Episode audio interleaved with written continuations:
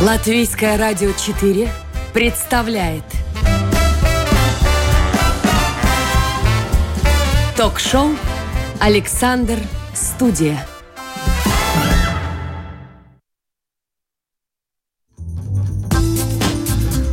Доброе утро, здравствуйте. Это программа «Александр Студия», но сегодня Александр — это Дмитрий, а точнее Дмитрий Шандро.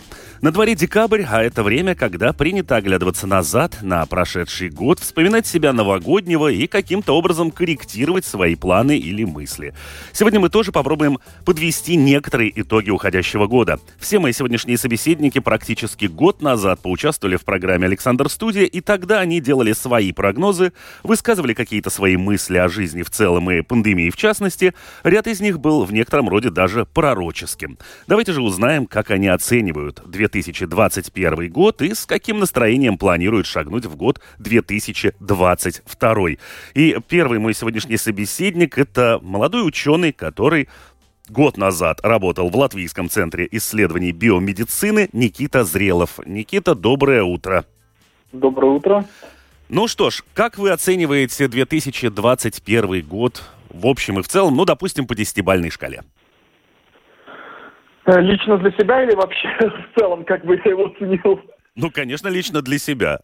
Не, ну лично для себя, ну, наверное, где-то на семерочку можно было бы сказать, потому что много чего и хорошего происходило, но в целом, опять же, из-за пандемии, собственно, очень много проблем она создавала, которые мешали заниматься там вещами, которыми самому хотелось бы заниматься. Но в целом Но год, в целом... да, успешный или не очень? Нет, я бы сказал, что он однозначно успешный, да, но, опять же, много всяких таких интересных вещей было, где частично не согласен с тем, что происходило и как что делалось.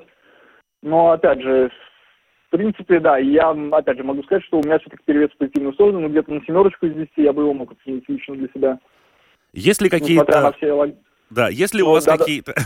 Да, ну, задавайте Да, изменилось ли у вас что-то в, э, допустим, профессиональном плане? То есть вы по-прежнему так и занимаетесь биомедициной и вот этими вот э, делами с вирусами? Да, работаю я все там же, все так же с вирусами, но вот э, в этом году еще как бы к изучаемым объектам добавились вирусы растений, там тоже была некоторая работа с ними. Ну а так в целом, да, остается все тот же ковид и, естественно, ну, мои бактериофаги, которыми я занимаюсь, собственно, под руководством своих руководителей – ну да, про бактериофагов у нас вот этот год был короткий проект у моего научного руководителя, доктора биологии Андреса Дишлевса. Но вот сейчас мы получили вот буквально на днях результаты, что на следующие три года у нас тоже есть проект, как бы, чем заниматься, который даже более приближен к фаговой терапии, нежели то, что было до этого. То есть, как бы в этом плане тоже позитивно, что вступая в следующий год, скажем, уже есть какая-то радостная новость, но опять же все это происходит в тени омикрона который, несомненно, испортит нам начало следующего года всем. Да, вот если мы к этому как раз вернемся. Ровно год назад, ну, не ровно, но, скажем так, в прошлое ваше участие в программе «Александр Студия», вы говорили о трех штаммах коронавируса, которые тогда называли самыми перспективными. Я напомню, это Великобритания, Бразилия и ЮАР. И, как мы сейчас видим, омикрон — это, в общем-то, африканский штамм, который уже назвали вторым самым заразным в истории после кори. Как мы с вами знаем, человек появился в Африке. Из нее же и получил вот этот самый привет, который человечество и доконает, или как? Нет, ну опять же, про доконает я сомневаюсь. Это натуральный процесс, ну, то есть эволюция, патогены эволюционируют, вирусы в том числе. Ну, то есть единственное, что интересно, скажем, с этим конкретно штаммом, это то, что, в принципе, по количеству мутаций спустя два года, он как бы так и должен был быть. Там ничего, аномалий нету. Но аномалия в том, где конкретно эти мутации. То есть он настолько отличается именно вот в шиповидном белке, что это создает некоторые проблемы, что он действительно более заразный и, судя по всему, не боится иммунитета, вызванного там к предыдущим или предыдущими штаммами. То есть он такой весьма своеобразный получился. Но, опять же, скорее всего, там есть теория, опять же, одна из них, что это был вот человек, который очень долго болел, и, скорее всего, у которого очень плохо работает иммунная система. Но если мы смотрим в Африку, то это люди со СПИДом, опять же, там большой процент. То есть реальные такие кандидаты на того, кто мог вот породить такой вариант. Потому что на эти мутации, получается, длительное время отбирались вот именно в том месте, которое очень функционально важное для самого вируса. Ну и да, и вторая теория, это, собственно, что он мог развиваться в каком-то другом животном, и потом опять прийти на человека тоже. Это бы объяснило их адаптации опять же, ну, вот в рамках шиповидного белка и рецепторов связующего домена. Но в целом, опять же, сейчас мы, если смотрим на данные, Ну, там некоторые даже говорят, что ну, этот омикрон, он как бы мягче. Но опять же, стоит понимать, что мягче это на данный момент может быть не внутренняя особенность вируса конкретно, что он вот так эволюционировал, что он стал действительно мягче и заразнее. А что заразнее он стал несомненно, но, возможно, мягче мы его видим из-за того, что у нас как бы население все-таки уже, ну, скажем, в Африке оно переболевало предыдущими вариантами, а там в Европе вакцинировалось. Ну, до этого. То есть у нас уже есть какой-то иммунитет. Да, он не прям под этот вариант. Этот вариант способен инфицировать людей с предыдущим иммунитетом. Но пока что есть такие осторожные предположения, что все-таки, опять же, этот иммунитет спасает предыдущий от госпитализации и смертей, по большому счету. И опять же, как было совсем недавно показано, там буквально неделю назад, то есть, в принципе, вот бустерная доза, ну, скажем, в случае Pfizer, вот я пошел сделать себе модерну поверх третью, ну, то есть она восстанавливает иммунитет. Но там суть в том, что, несмотря на то, что вакцины-то не подогнаны к этому варианту, но просто они возьмут, грубо говоря, эти антитела именно количеством. То есть они липнут и на этот другой вариант, ну, так похуже, чем, ну, скажем, первоначально, но, тем не менее, липнут хуже. И поэтому, собственно, мы заинтересованы получить их большую концентрацию, чтобы у них была возможность э, лучше его облепить чисто коли- количественно хотя бы. Ну, то есть вот как-то так. Но то, что он будет последний, это опять же, я сомневаюсь. То есть, если почитать там, как происходило раньше, то там чуть ли не про каждый этот вариант особо вызывающий интерес, там говоришь, вот все, это точно будет последний, уже дальше некуда, дальше некуда. Но опять же, эволюция, она непредсказуема и всегда находила какие-то решения. И, собственно, я не думаю, что омикрон тоже будет последний такой вариант. Хорошо. Ну, а, буквально на днях появилась новость э, из э, США, а конкретно армия Соединенных Штатов Америки занимается разработкой некой универсальной вакцины, которая будет построена вообще на другом принципе. И они утверждают, что буквально вот-вот э, практически со всеми штаммами коронавируса будет покончено, потому что они там нашли какой-то особый подход. Что вы об этом знаете? Не, ну, опять же, я не интересовался, но, скорее всего, это не я не знаю, но в клинических вообще есть уже исследованиях или нет. Если это было в чисто финальных стадиях, скорее всего, я про это уже слышал. Но на, на начальных этапах каких-то проверок в людях. Но опять же, чисто про идею создания универсальной вакцины, то, скажем, опять же, как мы видим, эти вакцины тоже работают, которые у нас уже имеются. То есть они работают и против омикрон штамма. Просто стоит понимать, что это иммунитет, скажем, ну, гуморальный, который там антителами, то есть количество этих антител вот в определенный момент времени после, скажем, дозы, оно уменьшается. И, скажем, в случае вот с такими непонятными вариантами, которые очень плохо нейтрализуются, то есть там мы заинтересованы просто, чтобы у нас этот уровень антител все-таки был достаточно большой, ну, их концентрация в момент времени, когда можно встретиться с этим вирусом. А сейчас он как раз вот в Латвию входит, поэтому да, у нас, если я правильно слышал, 11% только населения сделало третью дозу, а в принципе сейчас, э, судя по всем данным, две дозы не защищают от инфицирования. То есть это означает, что можно также инфицироваться, самому еще при этом почувствовать себя, ну, плюс-минус нормально, я думаю, даже не говорим там о госпитализациях и смертях в наибольшем количестве случаев.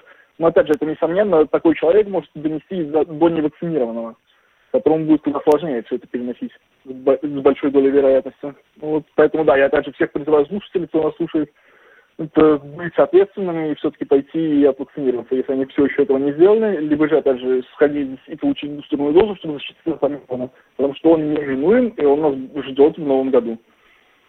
Если мы попробуем сделать опять какой-то прогноз на будущий 2022 год, вот каким вы его видите? Вы сказали, что он тоже будет, в общем-то, подпорчен на сей раз омикроном. То есть э, последние года мы под елку все время получаем какую-нибудь болечку, которая вырубает человечество и экономику мировую практически под корень. Ну, опять же, сделать какие-то прогнозы касательно эволюции, это гиблое дело. То есть это очень сложно сделать, потому что сейчас мы опять же видим что этот вариант, который появился, у него, опять же, история его происхождения, она вот, да, эти гипотезы, которые имеются, они такие совсем нетипичные. Но, опять же, что мы можем сделать, чтобы помешать, скажем так, глобальной эволюции вируса, ну, естественно, ее ни в коем случае нельзя остановить, но стоит понимать, что вирус – это обязательный внутриклеточный паразит. То есть он развивается, живет, размножается, там эволюционирует только если у него есть хозяин. То есть чем меньше одновременно людей болеет, тем меньше вероятность, что появится вот условный там следующий какой-нибудь, какая там после омикрона пи буква, ну, что появится следующий вариант пи. То есть суть в том, чтобы максимально сократить количество одновременно болеющих людей. Тогда вирус, как бы глобальная популяция вируса, будет медленнее перебирать доступное ему пространство мутаций. скажем, возможно, достаточно сложно звучит, но да, так оно примерно есть. То есть чем меньше людей болеет, тем меньше нам нужно переживать за эволюцию вируса, что там что-то опять отберется. Несомненно, это может произойти в одном человеке, но все-таки, если мы смотрим на вероятности, то с каждым последующим человеком эта вероятность того, что там что-то вот отберется новое и нежелательное нам, людям, побольше все-таки будет. Но опять, омикрон почему не минуем? Это, во-первых, случаи уже у нас есть, 60 чем-то подтвержденных, но опять же, сколько на самом деле их завезли, это трудно прогнозировать, но я думаю, что раза в два или в три их больше на самом деле. И если мы знаем, что они в принципе типа время удвоения случаев, скажем, в Англии там рассчитывали чуть ли не меньше, чем два дня, то, скажем, к Новому году как раз, когда люди будут меньше тестироваться, там, ну, вот этот праздничный период э, будут ходить друг к другу в гости, то есть мы, в принципе, смотря на то, что еще у нас послабление сделали, естественно, что можно там в новогоднюю ночь будет сидеть в кафе там до 6 утра, то есть якобы эпидемиологический такой дрожа, я не знаю, какой эпидемич, эпидемиологически, в общем, хорошей якобы атмосфере там и такой, но на самом деле там, ну, достаточно очевидно, что там после 12, после шампанских эти маски полетят вниз, пойдут танцы и так далее в этих кафе и так далее. Раньше ну, вверх скажем... летали другие предметы одежды не, ну, в порыве бурной. Ну да, ну вот и все это закончится тем, что, в принципе, где-то к середине января нас может ждать катастрофа. И причем там даже не настолько важно, сколько сейчас уже этого микрона есть, потому что он все равно будет расти экспоненциально. Ну, то есть, и, как мы видим, что предыдущую вакцинацию он не боится, третью дозу у нас получило достаточно мало людей, ну и здесь особая оговорка, как бы, что меня больше всего заставляет переживать, это что у нас очень большой процент невакцинированных пенсионеров. Ну, то есть, они как раз та группа риска, которая, даже если это внутренне по каким-то характеристикам вируса омикрон действительно мягче, то есть, как бы, все равно наибольшей группой риска остаются, опять же, люди с какими-то хроническими заболеваниями, либо вот пенсионеры наши, вот, которые слушатели вас причинам, да, да. интересуются. А что вообще латвийские ученые делают в рамках борьбы с коронавирусом? И делают ли они что-то? Потому что, ну, судя из новостей, мы в основном ждем вторую волну, третью волну. Нет, но опять же, латвийские ученые, они сейчас на данный момент, я могу говорить как бы за то, чем я конкретно занимался, и мои коллеги, мы занимаемся вот генетическим разнообразием. То есть мы секвенируем какие-то образцы и смотрим, что там происходит. И таким образом мы помогаем, скажем, расследовать некоторые такие очень нетипичные, скажем, э, узлы, эти маленькие, короче, локальные аутбрейки. Ну, то есть, получается, у нас вот была одна школа, которая очень большая и не в Риге. Ну, то есть, как мы знаем, там, в принципе, тоже эпидемиологически все это безопасно должно происходить, всякие такие дела. А там очень большая школа, не рижская школа, скажем сразу. Но и да, и там даже в двух классах учатся. То есть начальная школа и основная со средней, они в разных зданиях находятся. И мы, скажем, там вот посмотрели, что, в принципе, там есть и маленькие в рамках класса там заболевания, что там по 3-4 человека заболевают, а есть так, что валятся там по 50 человек, по-моему, ну, то есть в обоих зданиях от одного и того же. То есть мы пытаемся такие цепи раскусывать и пытаться разобраться, что идет не так, потому что это очевидно, что что-то идет не так. Но опять же, наша гипотеза, что там просто очень неудачно, скажем, с какой-то семьи и маленький ребенок занес в одно здание, и ребенок постарше в другое здание. Ну да, потом у нас есть норковая ферма, собственно, где вот опять же прям инкубатор, скажем, опасных вариантов, где мне не очень нравится, как там происходят все решения и как это все длится. Но опять же, с научной точки зрения это очень интересно вот именно смотреть такую микроэволюцию вируса этого же самого популяции другого зверя, потому что, в принципе, во многих других странах ну, скажем, Данию, Нидерланды можно привести пример норок, как только они стали показывать то, что в них отбираются какие-то потенциально опасные мутации, ну, как мы видим, их, собственно, сразу ликвидировали. Но у нас этого не сделали. Вот совсем недавно принялось решение, что якобы сделают просто эту рабочую среду наиболее эпидемиологически безопасной. Но почему эти норки особо интересны, скажем? Потому что там этот вариант с норок прыгает на людей. То есть, несмотря на то, что они должны работать настолько аккуратно, чтобы такое ни в коем случае не могло произойти, ну, мы таких как минимум 8 случаев видели вот за эти 7 месяцев, когда и с норки вирус прыгает сюда. И то есть это тоже интересно, потому что господин совладелец фермы, он там говорил, что вот большинство моих работников там инфицируется вне фермы. Но опять же, это мы говорим большинство. Большинство нас не интересует. Если у нас есть 8 прецедентов в течение 7 месяцев, когда этот работник, который с этой фермы потом едет домой и в обычную человеческую популяцию может это вынести потенциально опасный новый вариант, скажем, пик какой-то, который у нас в, перках, в норках зародился. То есть это тоже такое достаточно опасное развлечение, такую ферму, ну, собственно, содержать и дальше плодить там вирусы, потому что это идеальные условия. То есть там очень много хозяев, в данных случаях эти норки, и в этих хозяев он спокойно может перемещаться. И как мы видели за эти месяцы, он там действительно волнообразно тоже идет, и отбираются такие достаточно серьезные мутации там. Ну, вот как-то так. Мы занимаемся, в принципе, этим. Но, опять же, у нас было в прошлом году, если я не ошибаюсь, а не в этом, велосипедная программа, ну, то есть именно по ковиду, и там занимались люди очень много, многими разными вещами. То есть, скажем, у Латвии даже были свои разработки вакцин. Но там просто не поступило вовремя инвестиций достаточное количество, чтобы можно было это продолжать развивать. Потому что концептуально это было показано, что оно работает, ну, как бы на животных все нейтрализации все в порядке, но, опять же, для того, чтобы это поднять на следующий уровень, особенно в условиях такой гонки, то там, естественно, победили те, у кого было вовремя достаточное количество денег, чтобы все это продвигать. Ну, то есть как-то так. Ну и последний тоже к вам вопрос от наших слушателей. Э, в общем-то, все сейчас пока говорят о том, что версия омикрон протекает в достаточно легкой форме.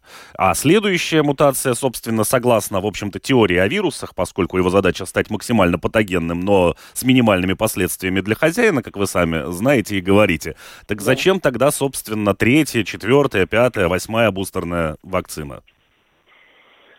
А, опять же, это типа заявление, ну да, я его действительно высказывал тоже про эволюционарную траекторию вирулентности, на то, что патоген становится менее вирулентным и более заразным. Но опять же, если мы посмотрим на ковид, то здесь я могу сказать, что в принципе признать, что если я прям это однозначно говорил, то в случае ковида я, скажем, ошибался в том плане, что я не учел один просто достаточно простой факт, который, в принципе, все очевиднее и очевиднее, то что между тем, как человек заболевает, и он инфекциозно, становится инфекциозным и умирает, проходит очень большое количество времени. То есть там не будет давления, чтобы отбирались те варианты, которые убивают там подольше. Потому что этот человек, ну, то есть он уже до того момента, как он попадает вообще в госпиталь, как ему плохо становится, он уже успеет облепить очень много других людей. То есть получается тот же самый вариант, с такой же самой тяжестью, уже на ранней стадии, до того, пока он свою тяжесть показал, уже передался дальше то есть не идет отбор. То есть если он действительно стал вот этот микрон мягче, то это лишь следствие того, что это чистая случайность, потому что вся эволюция это в принципе случайности. Какие-то просто из случайности оказываются хорошими для организма там, или вируса, и такие закрепляются в популяции. Ну, и... есть, опять же, и, да. да, про ну, эти бустерные вакцины и так далее, зачем нам делать, это я уже, мне кажется, в начале передачи ответил, поэтому здесь я повторяться не буду, наверное. То есть он эволюционировал настолько, что он стал менее похож на то, что было раньше, на что нацелены вакцины, и, собственно, поэтому хуже к нему липнут антитела. Ну, то есть один вариант это делать новую вакцину, подгонять вот вариант под этот вариант, что, несомненно, тоже происходит. Но и второй вариант, это просто, как я говорю, уже некачественно, чтобы были такие антитела, которые там прям супер липнут к нему правильно, а чтобы было просто их очень много, и даже если они плохо липнут, они все равно будут нейтрализовать. Ну и, собственно, это титр антител, ну, то есть концентрацию на определенную, там, миллилитр, скажем, поднимут бустерная доза достаточно сильно, ну, то есть он, как было показано, опять же, после бустерной дозы, либо после двух там прививок в случае Pfizer и переболевания каким-то другим вариантом, у нас этот титр антител достаточно, чтобы нейтрализовать омикрон весьма эффективно. Ну и в завершении нашей беседы буквально короткое пожелание вам и нам, и радиослушателям на предстоящий 2022 год. Так, пожелания на 2022 год, э, ну, наверное, стойко переносить все, что нас ждет. И верить, э, собственно, да, своим ученым, слушать экспертов и, в принципе, понимать, что каждый человек может внести вклад в то, чтобы это все по возможности быстрее завершилось. То есть я даже не призываю, если у нас есть кто-то из слушателей, кто категорично против вакцины, я, естественно, категорически против таких людей, я считаю, что это нерационально полностью, но опять же, что я могу сказать, что делайте все просто, чтобы не заразиться и не передать этот вирус дальше. То есть каким образом это делаете, на самом деле смысла э, разницы большой не имеет для эволюции. Просто не стоит быть стать зараженным и не стоит передать дальше. Хорошо, спасибо есть, большое. Просто да. наиболее, как бы, не, ну я не знаю, дрожь. Э, наиболее... В общем, безопасно, в общем. Безопасно, да. Вид, как это сделать. Хорошо, спасибо, Никита, за беседу. Спасибо. Вас тоже с наступающими праздниками. В общем, да, терпения нам всем и скорейшего завершения всего этого удивительного да. и прекрасного вокруг. Спасибо, до свидания. Ну, а мы пока прервемся на небольшую музыкальную паузу. Оставайтесь с нами, потому что впереди у нас, как я уже сказал, будут еще гости из прошлых программ, и мы подведем и их итоги года.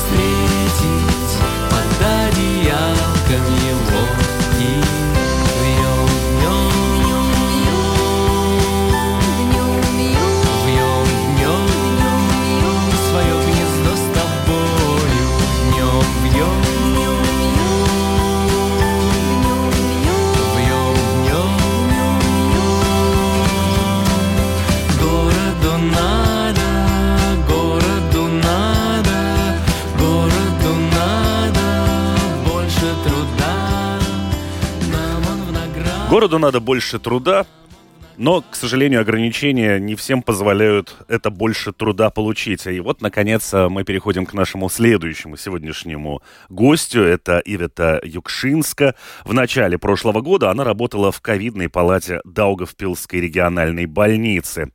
Ивета, доброе утро. Доброе утро. Итак, как вы оцениваете прошедший 2021 год вот с высоты того полета, как э, прошло с прошлой программы, когда вы делали определенные прогнозы и, в общем-то, делали некие заявления и планы строили на 2021 год? Uh, ну, к сожалению, у нас все равно 2021 год э, пошел, прошел вместе с ковидом. Да, наверное, у нас был такой небольшая как бы пауза от толпы, можно сказать, только летом, когда ковид уменьшился, что мы видим и на данный момент, э, но как мы видим по всему миру, опять же у нас возвращается микрон, да, то есть вирус не хочет оставлять нас, соответственно, он мутирует и хочет выживать, и, соответственно, даже если сейчас мы немножко на паузе, то, по большому счету, мы опять же в следующем году ждем наплыв, и, к сожалению, э, если мы видели, что дельта-вариант э, уже, да, то есть э, в сентябре и октябре показал, насколько тяжело медицине Латвии справиться с таким наплывом пациентов в больницы, стационары, то с омикроном обещают, что будет это еще хуже. Да, то есть, к сожалению, да, 2022 год, он на пороге, но никакого такого позитивного как бы момента на данный момент, к сожалению, не несет нам. Изменилось ли у вас что-то вот за этот год, за этот отрезок в профессиональном, например, плане? Как я уже, знаете, всем говорю, к сожалению, ковид, он жирает очень много времени.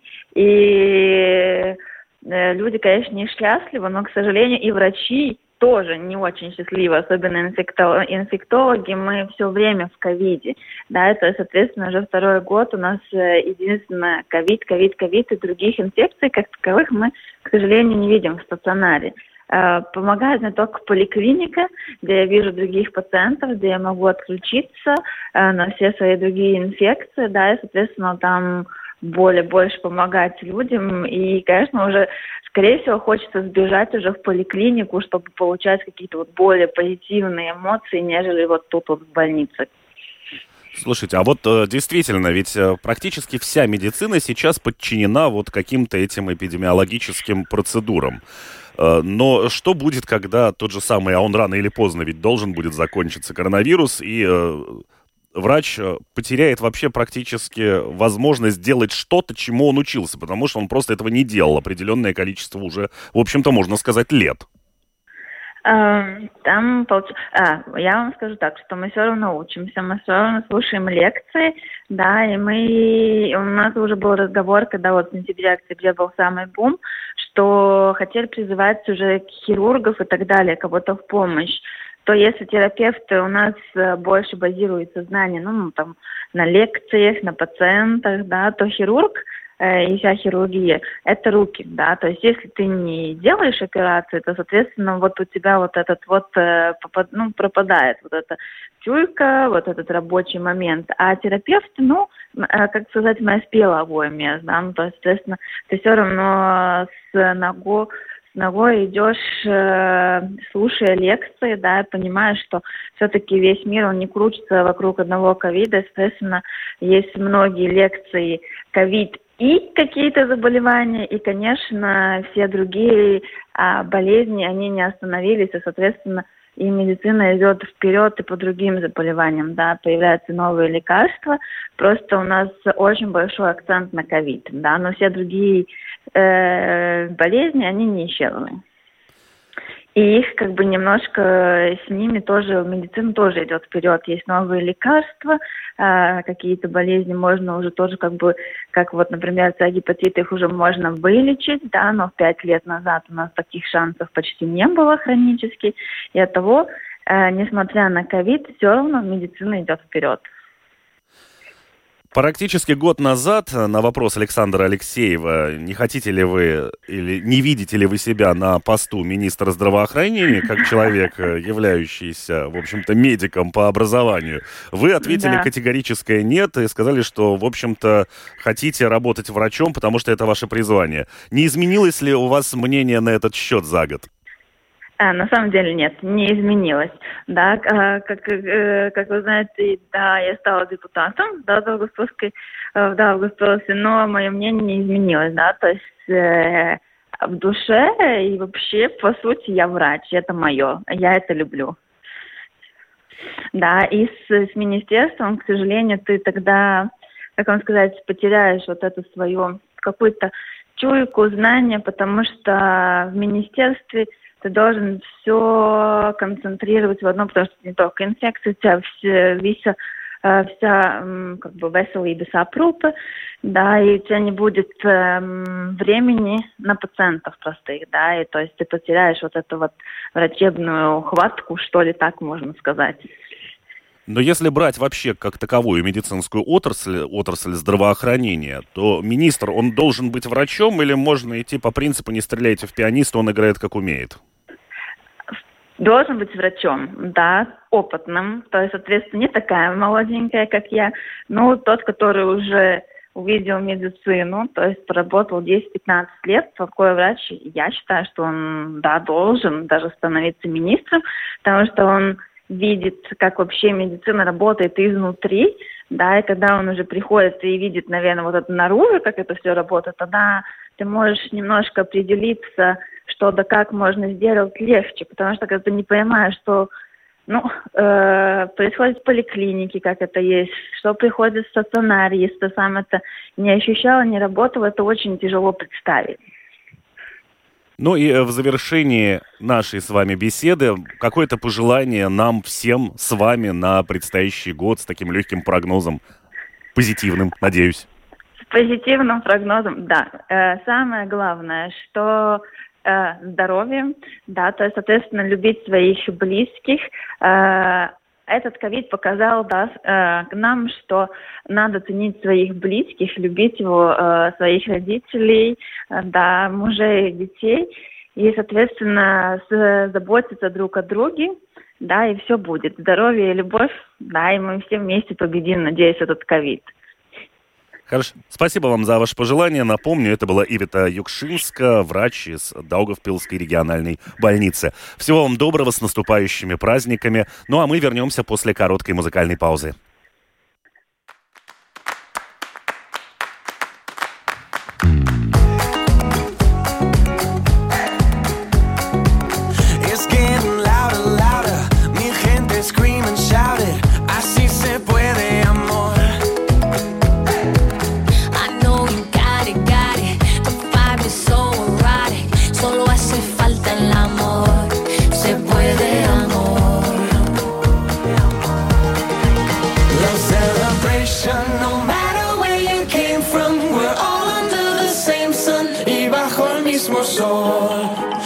shade, no in uniting every nation. We're all under the same sun y bajo el mismo sol.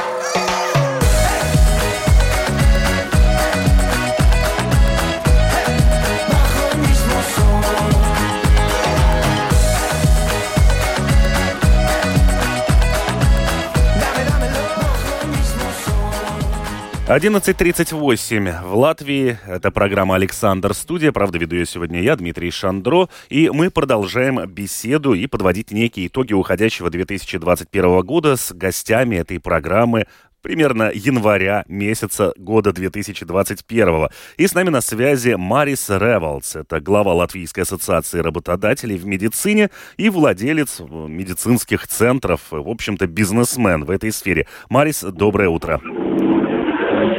Доброе утро. Доброе утро. Э, как вы оцениваете этот год по десятибальной шкале, именно 2021? Каким он был? Ну, хорошо. Э, на фоне 19-го я все-таки могу дать, э, знаете, 9 баллов все-таки, да.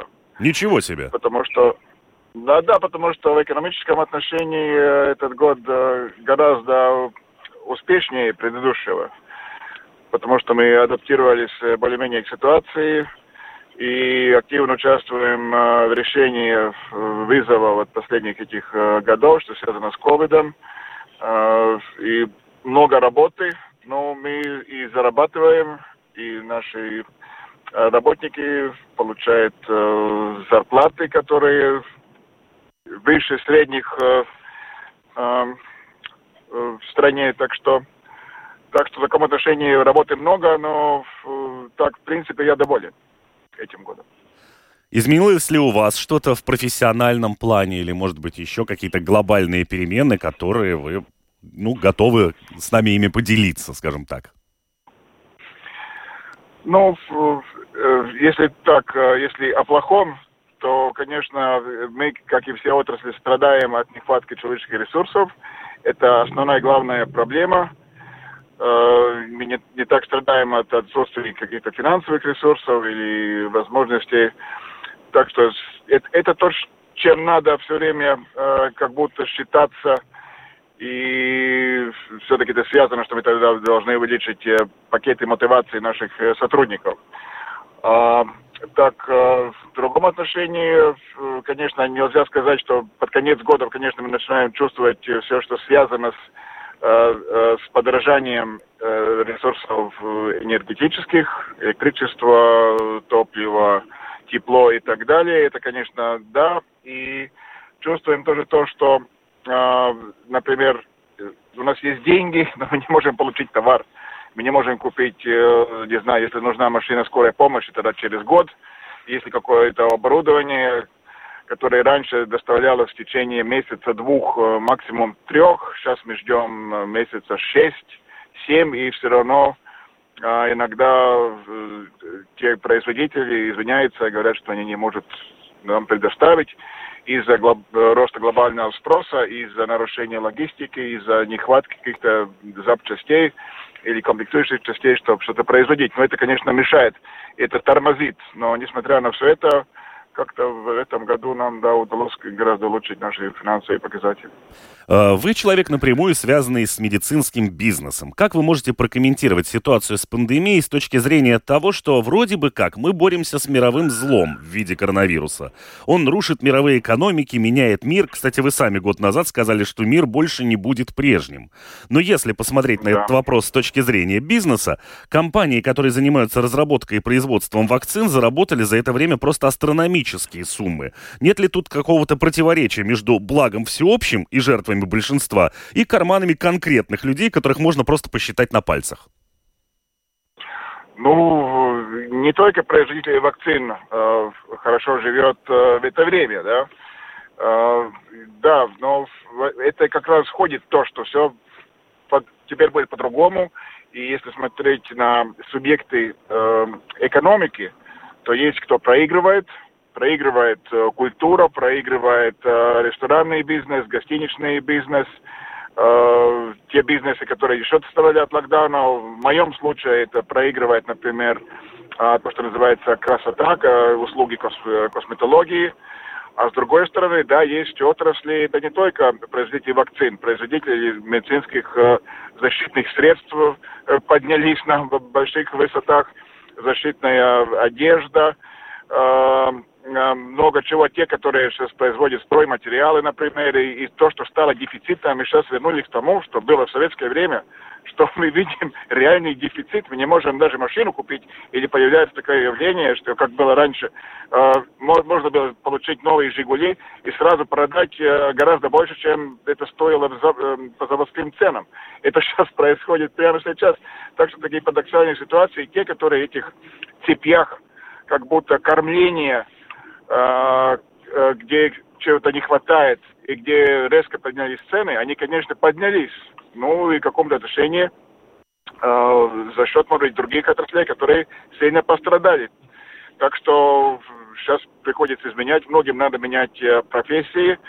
И еще есть такие явления, что, ну, видите, есть как будто такая щедрая финансовая помощь, но мы понимаем, что государства, Европа и Америка печатают деньги, да, и они эти денег печатают довольно много, потому что часть инфляции все-таки за счет этого.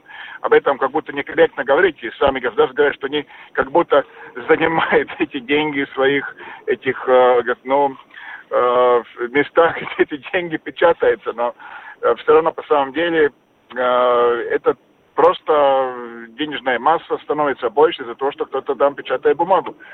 И, ну, как-то эта вся картина вот так складывается. Плюс еще, конечно, есть опять о, о нехорошем, да, проблеме с климатом, геополитические какие-то э, вызовы никуда не пропали, проблемы с миграцией вокруг, и это все, что с, с чем сейчас встречается весь мир, и мы тоже часть мира, да.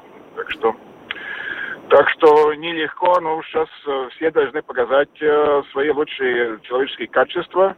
Кто-то должен э, менять профессии, кто-то должен больше работать или по-другому работать. И, и так, ну, так. Ну и в завершении нашей беседы какой-то коротенький прогноз на 2022 год и пожелания всем нам вместе взятым. Ой, ну, я хочу пожелать, конечно, выдержать и, и все-таки понять, э, понять тех, которые пытаются управлять э, ситуацией в нашем государстве, во всем мире.